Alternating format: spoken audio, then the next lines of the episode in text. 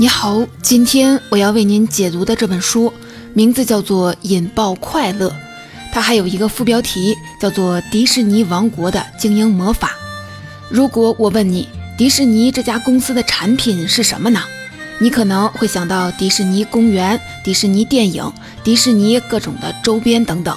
但是啊，如果你去迪士尼的总部参观，他会给你一张传单，上面写着一句话：“我们是生产快乐的。”没错啊，迪士尼的核心产品其实是快乐。这可能会跟我们对产品的认识不太一样，毕竟在我们的印象当中，一个产品要么是商品实物，要么就是服务。快乐这样一种情绪可以作为产品吗？的确是可以。沈祖云老师在课程《组织变革二十讲》当中，曾经对产品下过一个定义。他说，产品本质上其实是一个能服务客户需求、能体现组织的社会功能，并且有无尽迭代空间的系统。如果你用这个定义，会发现迪士尼的一切其实都是按照快乐这个核心产品展开的。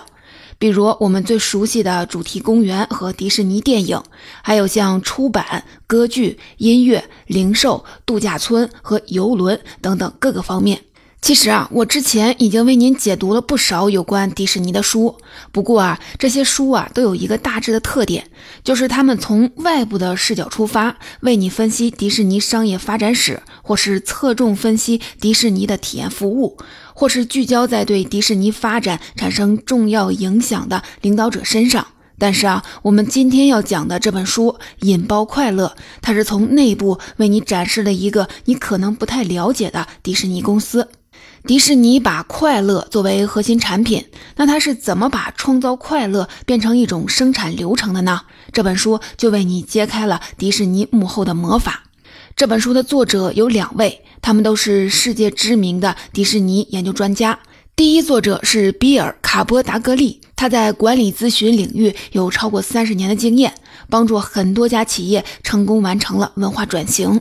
第二作者是林恩·杰克逊。他拥有心理学和组织发展的专业背景，后来成为迪士尼和皮克斯公司企业文化的主要的发言人之一。这两位作者共同创建了一家咨询公司，基于自己多年来研究迪士尼的经验，帮助很多公司达成了目标。美国财富杂志对他们合著的这本《引爆快乐》有一个很高的评价，将它评为年度最佳商业图书。迪士尼的创始人华特·迪士尼说过一句话：“我有梦想，我用信念检验梦想，我勇于实践，使这些梦想成真。”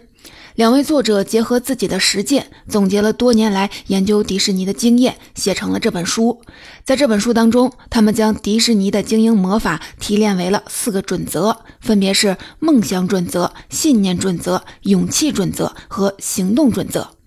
乍一听啊，你可能会觉得这些概念都太抽象了。但是这本书有价值的地方就在于，两位作者在书里给我们展示了迪士尼公司是用哪些方法把这四个看起来像是口号一样的准则融入到了日常的研发、生产等等工作当中，成功经营了迪士尼的核心产品快乐。而且两位作者发现，这四条准则对于其他企业同样适用。比如创业公司、医疗机构，甚至是公益组织，所以从事其他行业的人也可以从迪士尼的这一套方法论当中获得启发，取其精华为你所用。接下来我就分成四个部分来为您解读这本书，来看一看迪士尼是怎样将看似不切实际的想法，最终变成了人们真正感受到的快乐的。第一部分，我们先来说梦想准则，一个创意最初是怎么萌发的。第二部分，我们再来说说信念准则。有了一个创意之后，怎么保证创意可以转化成快乐呢？第三部分，我们来说勇气准则。在遇到挑战时，怎么为了心中的信念寻求突破呢？第四部分，我们来说行动准则。怎么将创意转变为日常工作的流程呢？我们先来说迪士尼的梦想准则，也就是一个创意是怎么萌发的。梦想一提起这个词，很多人可能会觉得它离我们很遥远。但是啊，书里说，梦想其实是一种深刻的个人体验，它就是你发自内心的一个愿望。你可以大胆想象，当你有一种强烈的冲动，将这个愿望变成现实，这个时候就算种下了这颗梦想的种子。迪士尼公司非常的重视发掘梦想，主创人员的梦想、观众的梦想，甚至是公司普通员工的梦想。因为要打造一个让人们都感到快乐的产品，就是让所有的人都有可能会梦想成真。也就是说，梦想是创造快乐这个产品的起点。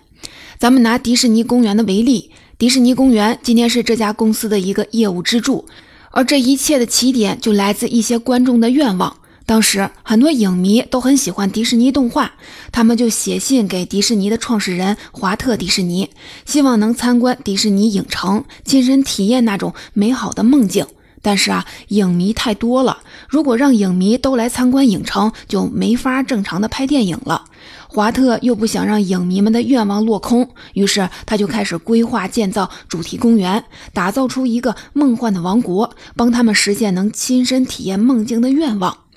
在规划迪士尼公园时，往往也是从一个愿望开始的。迪士尼公园是按主题分区的，其中有一个主题叫暴风雪海滩。当时啊，迪士尼准备建一座水上乐园，但是具体建成什么样，大家都没有思路。这时候，一个人随手呢拿起了桌上的水晶球，晃了晃，水晶球里的雪花纷纷的飘落。那个人就提了一句，说：“要是游乐园能建成像水晶球里那个冰雪世界就好了。”这突然给了大家灵感，原本的冰雪世界雪化了，变成了水，不就是水上乐园了吗？他们就围绕阳光、雪还有水，给主题公园赋予了一个有趣的背景故事。这里原本啊是一个滑雪场，遭遇了暴风雪，雪化了之后，原本的滑雪场变成了水上乐园。除此之外，在迪士尼公司还专门有一个特别的职位，叫幻想工程师。他们的工作就是从各种天马行空的想法当中挑出可以继续执行的创意，从园区的规划、建筑的设计，一直到人行道旁的音响应该放什么样的音效，主题公园里的餐厅应该供应什么食物，一切都是从看似不切实际的愿望出发，形成方案，实施落地，最后把迪士尼公园打造成了一个远离现实的梦幻王国。那迪士尼是怎样运用梦想准则让这个创意萌芽的呢？书里把这种方法总结为故事叙述法。最关键的一步就是把想法转化为故事。其实啊，华特迪士尼小时候就开始这么做了。比如说，上学的时候，老师让大家画一朵花，但是华特啊却觉得这太没意思了，他就在每朵花上都画了一张脸，把叶子画成了手。这也是华特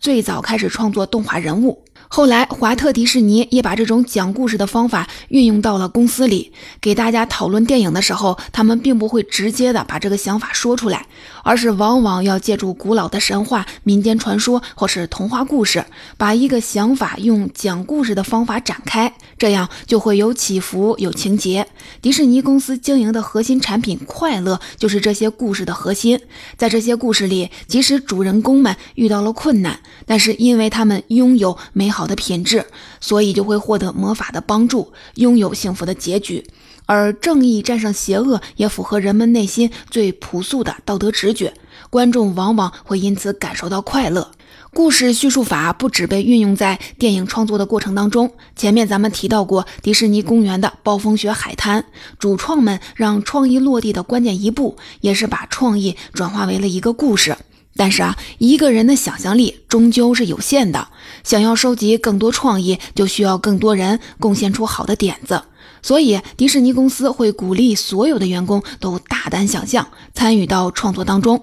在迪士尼工作的员工，大多数人的梦想肯定是自己的创意被采用，出现在迪士尼电影里、迪士尼公园里，被全世界的小朋友看到。一般来说，很多公司会因岗雇人，也就是每个人都只负责职责范围内的工作。但是迪士尼公司却不同，不管什么岗位都可以提出自己的想法，这些想法都有可能会实现。比如说，一九四零年，迪士尼为《幻想曲》这部电影取名的时候，就专门举办过一个竞赛，征集大家的想法，让大家投票。后来，迈克尔·艾斯纳担任迪士尼 CEO 的时候，又创立了一种新的会议形式，叫敲锣秀。任何人有好的想法就可以向公司提，只要是好创意就会被接受，即使不好，提出者也不会受到任何的惩罚。这个活动为迪士尼贡献了上千个好点子，平均一场都会产生四十个新创意。一旦有人提出优秀的创意，公司就会给他们发奖励。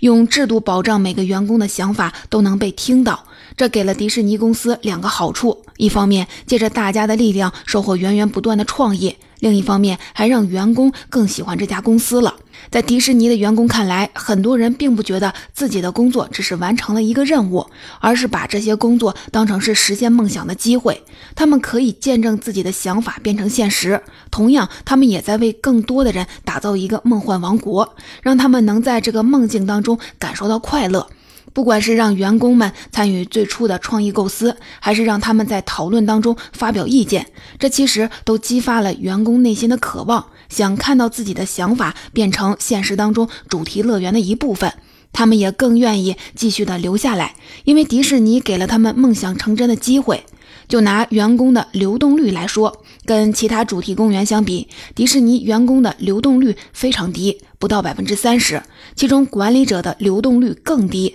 只有不到百分之六。所以啊，梦想准则其实是幻想人们心中最想实现的那个愿望，也就是创意的萌芽。当人们渴望把这个愿望实现的时候，就会有动力。迪士尼用故事勾画了一个愿望实现的图景，而且让每个人可以参与到这个过程当中，让每个人都有梦想成真的可能。说完了梦想准则，那么有了创意之后，怎么确保创意可以转化成快乐呢？这就要说到迪士尼的第二条准则——信念准则。简单来说，信念就是一个企业遵循的价值观。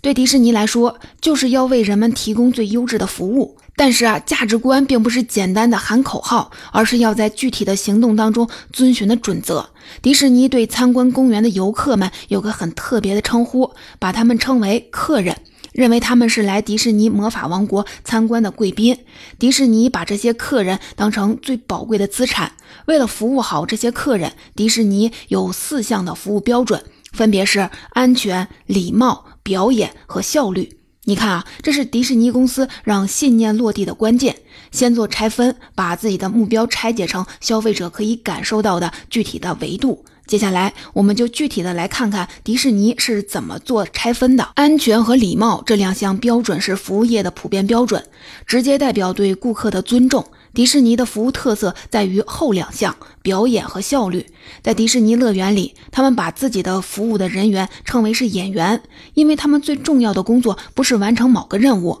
而是要扮演好某种角色，让客人们享受这次梦想之旅。举个具体的例子，在迪士尼乐园里有一个明令禁止的事情，就是不能让两个相同的人物出现在同一个视野里。比如说，绝不能让游客同时的看见两个米老鼠，因为两个米老鼠就会让客人感觉到出戏。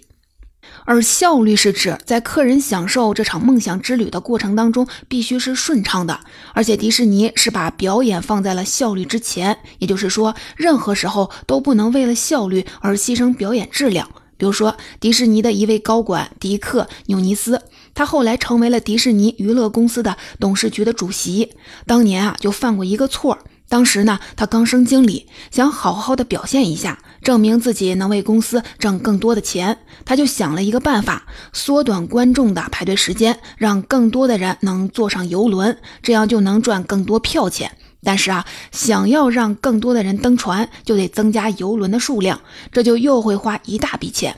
权衡之后，他决定不增加游轮的数量，省下这笔开支，让原有那些游轮载更多的游客。但一艘游轮的载客量也是有规定的，这样就只能多载几轮。所以啊，他就告诉员工提高游轮的行驶速度，把原来需要九分钟的路程缩短到只需要六分钟。后来，华特迪士尼到园区亲身的体验后，就特别的不满意，认为缩短游览时间影响了游客的体验，把纽尼斯严厉的批评了一通。除了满足前面说的这个四项。迪士尼公司对他们提供服务还有个判断标准，就是认为服务仅仅满足游客的需要，这还不够。优质的服务需要超出游客的预期。书里提到发生在迪士尼宾馆当中的一件小事儿：一家人带着三个小女孩入住迪士尼宾馆，打开门发现房间里正好就摆着三只小熊。当他们每天晚上回到宾馆，发现每天小熊的摆放姿势都不一样。比如说，第一天三只小熊是围在一块儿吃点心。第二天就变成了三只小熊一起读书，到了第三天，三只小熊就开始一起玩纸牌游戏。作者也提到了自己的亲身经历，有一次他带着一些客户游览迪士尼的公园，在游览车上，一位客户无意间就跟司机提起来，说自己房间里的水龙头漏水。晚上回到酒店，这位客户就发现水龙头已经修好了。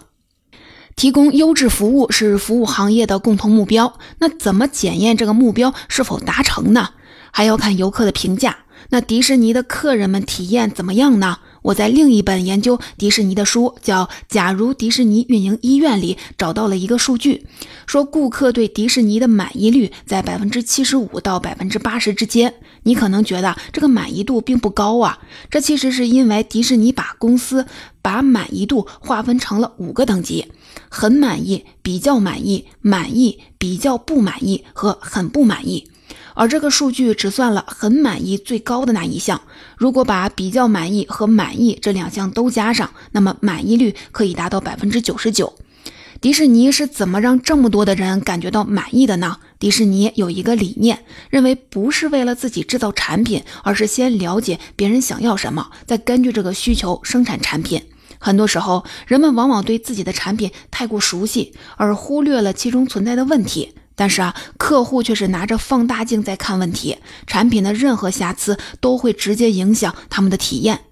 为了了解顾客的真实体验，迪士尼就会收集反馈。他们用了一种方法，叫故事板技术。这个方法原本是迪士尼为了创作动画发明的，后来就用了这个方法来收集顾客的反馈。这种方法简单来说，就是把想法都写在卡片上，然后把这些卡片贴在一块白板上，帮你把注意力聚焦在特定的问题上。书中专门提到了这个方法的运用，大致可以分为以下的四步。第一步，你可以邀请十五到二十名的客户，为他们提前准备好茶点、礼品，还有为接下来调研准备好文具，包括白板、记号笔、卡片，还有三种不同颜色的白板的磁扣。第二步，请他们回答你最希望了解的问题，比如说，你觉得这个产品或者是服务哪些要素会让你有更好的体验呢？你需要把这个产品写在卡片上，贴在白板的最顶部，这是主题卡，让客户将他们的回答写在卡片上。注意啊，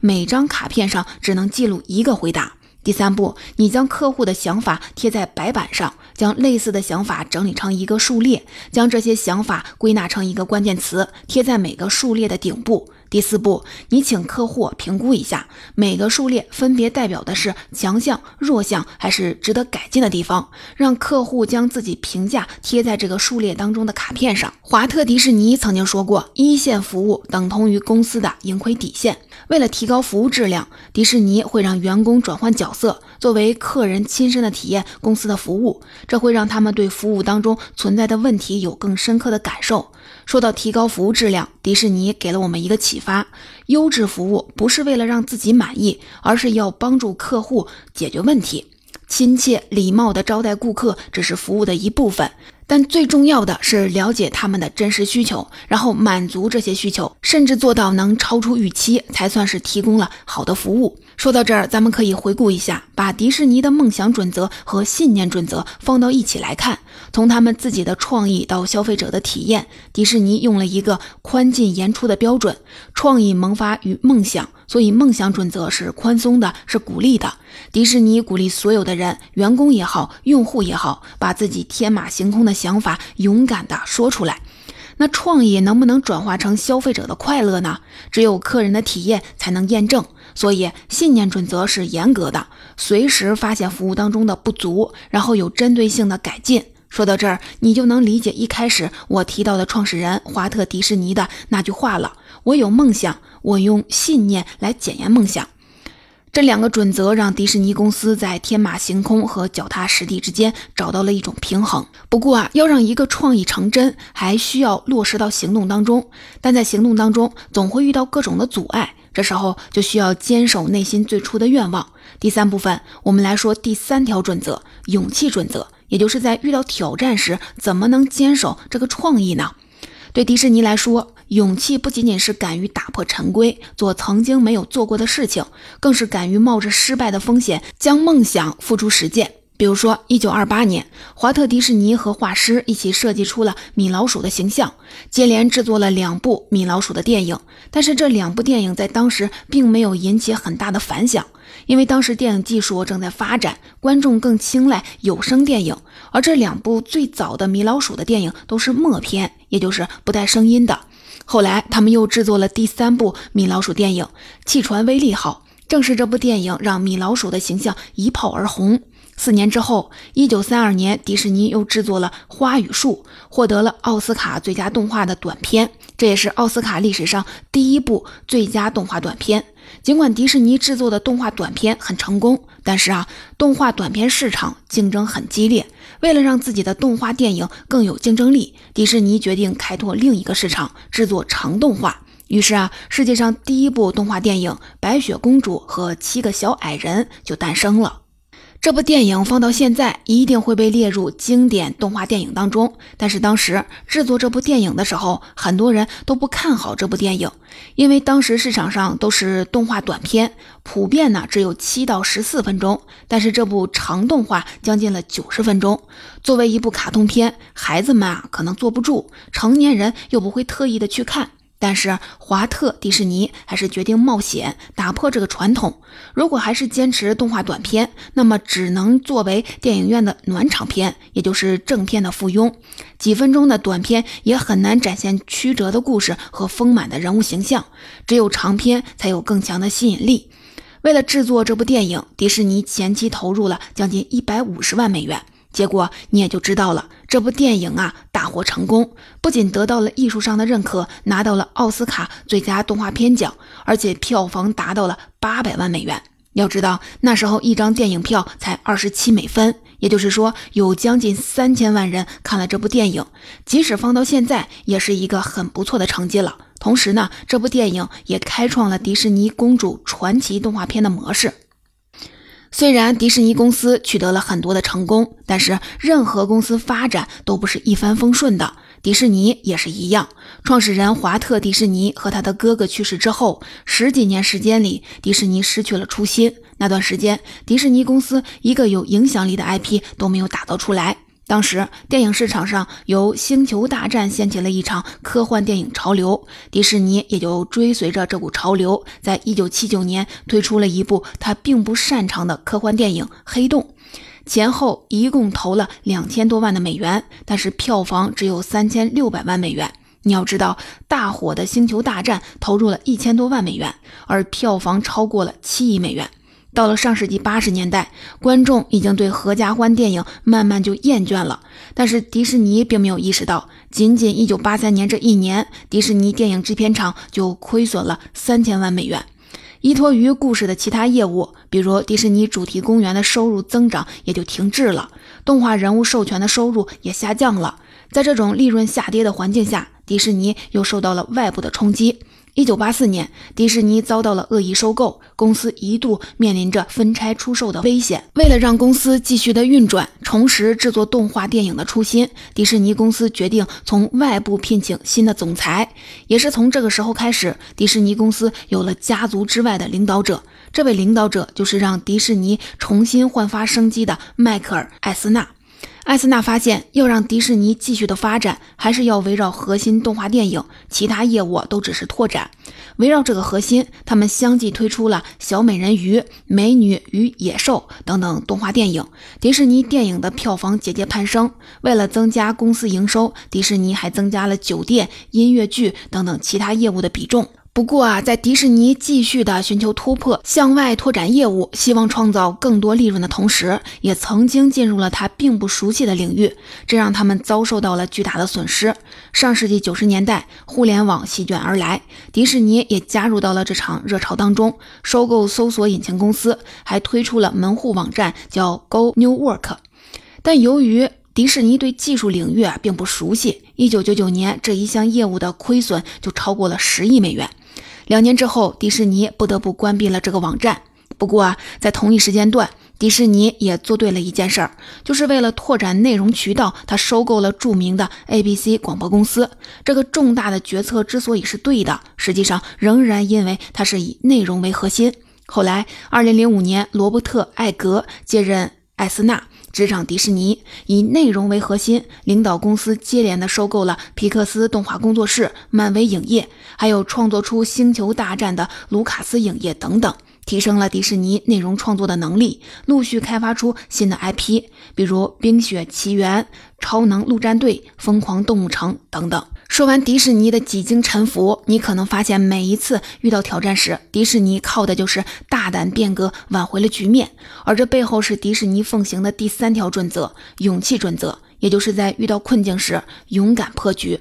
每一次勇敢的尝试可能成功，也可能失败，但是如果不改变，就很有可能会被市场淘汰。迪士尼为什么能在风云莫测的商业环境当中存活下来？靠的就是突破陈规的勇气。但是啊，迪士尼的失败也同样的告诉我们，还需要为勇敢设置一个限定的条件。勇敢不是盲目冒险，而是谨慎冒险。简单说，就是确立核心目标，提前划定行为边界以后，再向外拓展。对迪士尼而言，这其实就是他要围绕动画电影这个核心，再做一些改变。前面在提到梦想准则、信念准则时，我都会向你介绍迪士尼公司一些制度和方法；而涉及勇气准则时，实话实说，我并没有看到书中介绍哪些实用的方法。可以说，像迪士尼这样的公司也没有用办法制度来保障创新的勇气。但是啊，我们还是能从迪士尼的历史当中获得一点点的启发，就是管理者在性格互补，这让公司走在谨慎冒险的路上。比如说，华特迪士尼和他的哥哥罗伊迪士尼恰好就是一个抗风险的组合。华特迪士尼敢于冒险，只要能做出创新，就会不惜一切代价。所以，他早期的财务往往是入不敷出，而他的哥哥罗伊·迪士尼就更加谨慎。在他接管了财务大权之后，工作室的资金状况才好了起来。所以啊，可以说不是公司赋予了管理者勇气，而是管理者赋予了一家公司勇气。说完了梦想准则、信念准则和勇气准则，第四部分我们就再来说说最后一条准则——行动准则。这里的行动主要说的就是迪士尼公司如何将创意转变为日常工作的流程。虽然迪士尼打造了一个魔法王国，但是我们都知道，迪士尼商业王国的诞生、各种创意的出现，并不是真的靠挥一下魔法棒就能实现的。这些产品最终能呈现在我们眼前，需要耗费大量的人力物力，从创意诞生之初到最终的获得收益，需要整个工作流程的管理。你要问迪士尼的创始人华特迪士尼，一个创意到底是什么想出来的呢？他会告诉你，创意的诞生是公司工作流程的一部分，跟其他部分并没有什么两样。你看啊，这里的关键词是流程化。大多数人心里总会有一个印象，觉得创意就是靠偶然间的灵感迸发。但是啊，迪士尼公司用他们多年的经验告诉你，那些绝妙的灵感看似是突发奇想，但是其实也有一套标准化的生产流程，这也是迪士尼的神奇魔法。华特迪士尼还给这个流程取了个名字，叫蓝天九步法。如果把蓝天九步法看成是一幅路线图，管理者是导游的话，那么他们最重要的任务是确定最终的目标和总体的思路，相当于是定好目的地，规划好路线。推进各项任务的过程当中，管理者并不需要事无巨细，也不需要时时刻刻的关注进度，只需要在各个环节的节点评估项目的成果，调整下一步的计划。这个将创意流程化的好处在哪里呢？也许亲历者最能让我们感受到。有一位资深的项目管理者，名字叫做马琛，曾经参与过上海迪士尼主题城堡的建设管理。李翔老师专门的采访过马琛，问他在建设迪士尼公园的时候最大的感受是什么？马琛总结说，迪士尼公园是一个很少见的投资巨大、时间跨度长、参与人数巨多又不能失败的超级项目。如何建造这样一个超级项目呢？马琛用了一个比喻，有个著名的寓言故事：三个砌砖师傅正在工地上工作，有人问：“你们在做什么呢？”第一个师傅说：“我手里呀有这些砖，我要把这些砖砌好。”第二个师傅说：“我在砌一堵墙。”第三个师傅说：“我在砌一座伟大的城堡。”一般啊，我们都会觉得第三个师傅啊更厉害。马琛自己曾经也是这么觉得的，应该和第三种师傅一起工作。但是啊，参与到迪士尼公园这样的超级项目里，马琛的想法变了。他发现，越是这种几万人参与的超级项目，越需要大家都进入到一种超级专注的心流状态。要进入心流状态，恰恰需要忘掉那座伟大的城堡，专注于自己当下的工作。在这样的超级项目里，从总工程师到基层的工人，大家其实都是在做第一种师傅。听到这里，你就会发现第四条行动准则这种流程化的思路，其实是对前面三个准则的一种互补。创业需要天马行空，服务需要通盘思考，勇气更需要对未来的研判。但是落实到行动当中，需要明确边界，专注当下，这样才能建设出超级工程。总结这本《引爆快乐》，它的精华内容我就为您解读到这里。在本书当中，两位迪士尼研究专家为我们揭开了迪士尼成功的秘诀，将迪士尼的经营魔法总结为了四个准则，分别是梦想准则、信念准则、勇气准则、行动准则。这其实就是让一个创意萌芽，将它发展成熟，在面对外界挑战时坚定守护它。最终呢，让整个过程持续的运转，让创意源源不断的产生一整套的管理流程。其他的迪士尼的研究者在研究迪士尼创意生产过程当中，还有一个很特别的发现，他们发现华特迪士尼在这个过程当中总会扮演三个角色，分别是梦想家、实干家、批评家。梦想家需要发挥创造力，大胆想象。实干家做的就是排除万难，努力实现梦想家的想象；而批评家思考的是实干家计划当中存在的遗漏，他负责控制风险，避免出错。其实啊，不管是生产创意还是管理公司，只要是让梦想变成现实，都需要这三个角色。你既需要梦想家帮你发现新的创意，也需要实干家帮你把创意变成现实。当实干家引领你按照梦想的方向前进的时候，批评家会帮你在这条梦想之路上不断的纠偏，及时的调整方向。只有这三个角色相互配合，才能将内心的一个愿望变成大家都能看得见的现实。这也是迪士尼让梦想成真的一个秘诀。也希望他能帮助你把你的愿望变成现实。